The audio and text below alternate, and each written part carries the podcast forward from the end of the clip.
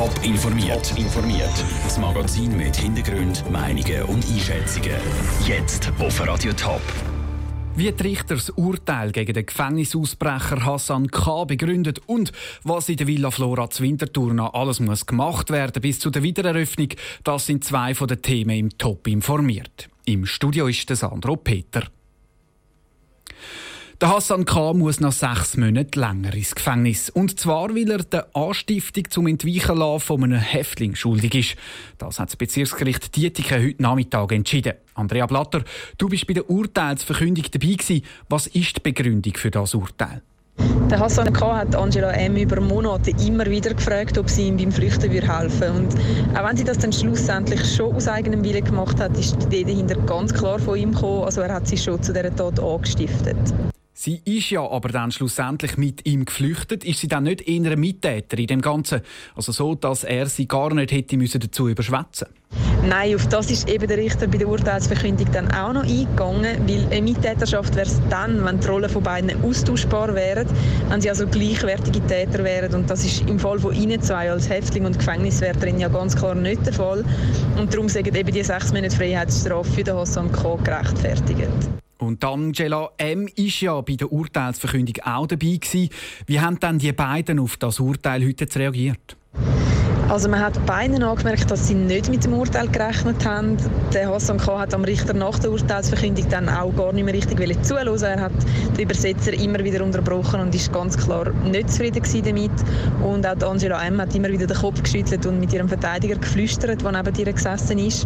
Und der Verteidiger von Hassan K. hat dann aufs Urteil oben auch schon angekündigt, dass sie das auf jeden Fall anfechten wollen. Danke, Andrea. Die Angela M. selber ist für ihre Hilfe beim Ausbruch von Hassan K. schon zu einer bedingten Freiheitsstrafe von 15 Monaten verurteilt worden. Jahrelang hat die Villa Flora mitgeholfen, dass die Stadt Winterthur den Ruf als Museumsstadt hat bis sie vor drei Jahren aus Geldmangel hat müssen zutun. Gestern hat der Winterthur Gemeinderat mehr Geld gesprochen für die städtischen Museen, auch für die Villa Flora. Die denkmalgeschützte Villa dürfte damit wieder auftun und kann wieder die berühmte Handlosersammlung ausstellen.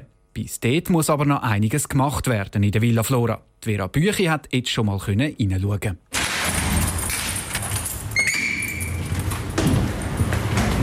Ja, jetzt sind wir hier in dieser Villa Flora und es ist am Nachmittag und es ist eigentlich wie ausgestorben. Konrad Bitterli, Sie sind ja in Zukunft mit dem neuen Konzept, das der Gemeinderat gestern auch angenommen hat, nicht nur zuständig für das Kunstmuseum, auch Oskar Reinhardt und eben die Villa Flora. Wenn Sie jetzt umschauen, haben Sie schon konkrete Vorstellungen, wie die Zukunft da aussehen soll? Es gibt ja ein Umbauprojekt für, das, für die Villa Flora. Das äh, sieht einen neuen Eingang vor auf der Rückseite. Aber äh, Sie müssen sich jetzt nicht vorstellen, dass man jetzt da die Wände rausreißt und alles neu macht und da einen White Cube macht. Das ist eigentlich wenn Sie so wollen, der klassische Oberlichtsaal. Der ist gebaut worden in dieser Art oder umgebaut worden, damit Sie da Bilder können präsentieren können. Und eigentlich in einem privaten Ambiente ist der museal gedacht worden. Und wenn jetzt der Raum da mit dieser Glasdecke, die wirklich perfekt gemacht ist, um auch Bilder zu geniessen. Da wird abgestaubt, aber es wird nicht der ganze Raum äh, ganz neu am Schluss gebaut. Nein, um Gottes Willen nicht. Ich meine, sie befindet sich eigentlich in einem Gebäude, in wo wenn da die Sammlung wieder zurückkommt, den Charakter von einem Gesamtkunstwerk hat. Wenn wir jetzt vielleicht da noch ein bisschen weitergehen und ein bisschen rausschauen, dann hat sie auch einen wunderbaren Park da außen vor der Villa. Gibt es da ein Konzept, dass auch aus dem Park etwas Neues entsteht, oder ist das etwas, was man eigentlich so belassen will? Also der Park ist ja mitgestaltet worden, als man das Gebäude auch umgebaut hat. Und ich glaube, auch da muss jeder Eingriff muss sehr genau überlegt werden. Es wird das Gebäude, der Zugang zum Gebäude wird natürlich neu ausgerichtet, aber möglichst ohne allzu starke äh, Beeinträchtigung von dem wunderschönen Garten. Also die Heckenscheren die sind noch nicht gezückt? Nein, äh, die, wir hoffen, sie so lange wie möglich zurückzuhalten. Der Konrad Bitterli, der zukünftige Direktor vom Kunstmuseum Winterthur im Beitrag von der Vera Büchi. Wenn dann die bekannte Handlosensammlung wirklich zurückkommt in die Villa Flora, das ist noch offen. In den nächsten paar Jahren bleibt die Sammlung vorerst noch im Kunstmuseum zu Bern. Hinter der Explosion am Konzert zu Manchester mit 22 Toten steckt Terrormiliz IS. Ein Soldat vom Islamischen Staat hat die Bombe platziert, meldet das IS-Sprachrohr Amak im Internet.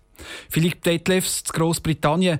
Der IS hat sich ja unterdessen zum Anschlag bekannt. Ist denn auch schon bekannt, wer der Täter war? Ja, die Polizei hat zwar eine Vermutung zu seiner Identität, aber solange das nicht eindeutig bestätigt ist, gibt sie dazu natürlich auch keine Auskunft. Die Ermittler versuchen gerade mit Hochdruck herauszufinden, ob der Mann wirklich allein handelte, also als ein sogenannter einsamer Wolf, oder ob nicht vielleicht doch ein Netzwerk dahinter steckt. Heute Nachmittag wurde in Manchester ein junger Mann verhaftet. Ob und wie das mit dem Anschlag in Zusammenhang steht, ist aber noch nicht bekannt. Wie ist denn im Moment die Stimmung zu Manchester? Ist da überhaupt an Schaffen oder an ein normales Leben zu denken? Oder stehen da immer noch alle unter Schock? Die ist immer noch sehr angespannt. Der Alltag muss zwar irgendwie weitergehen, aber die Menschen sind natürlich alle geschockt und viele können immer noch nicht fassen, was da eigentlich passiert ist. Vor allem, dass bei dem Anschlag wirklich gezielt Kinder getötet wurden, das erschüttert hier alle zutiefst. Premierministerin Theresa May sagte heute Mittag, es sei entsetzlich, widerlich und feige. This attack stands out for its appalling, sickening cowardice. Und damit hat sie wohl allen Briten aus der Seele gesprochen. Danke für die Informationen aus Großbritannien, Philipp Detlefs. Am späteren Nachmittag ist die Premierministerin Theresa May zu Manchester angekommen. Dort wird sie sich ein Bild von der Lage nach dem Anschlag machen. Top informiert, auch als Podcast. Mehr Informationen gibt's auf toponline.ch.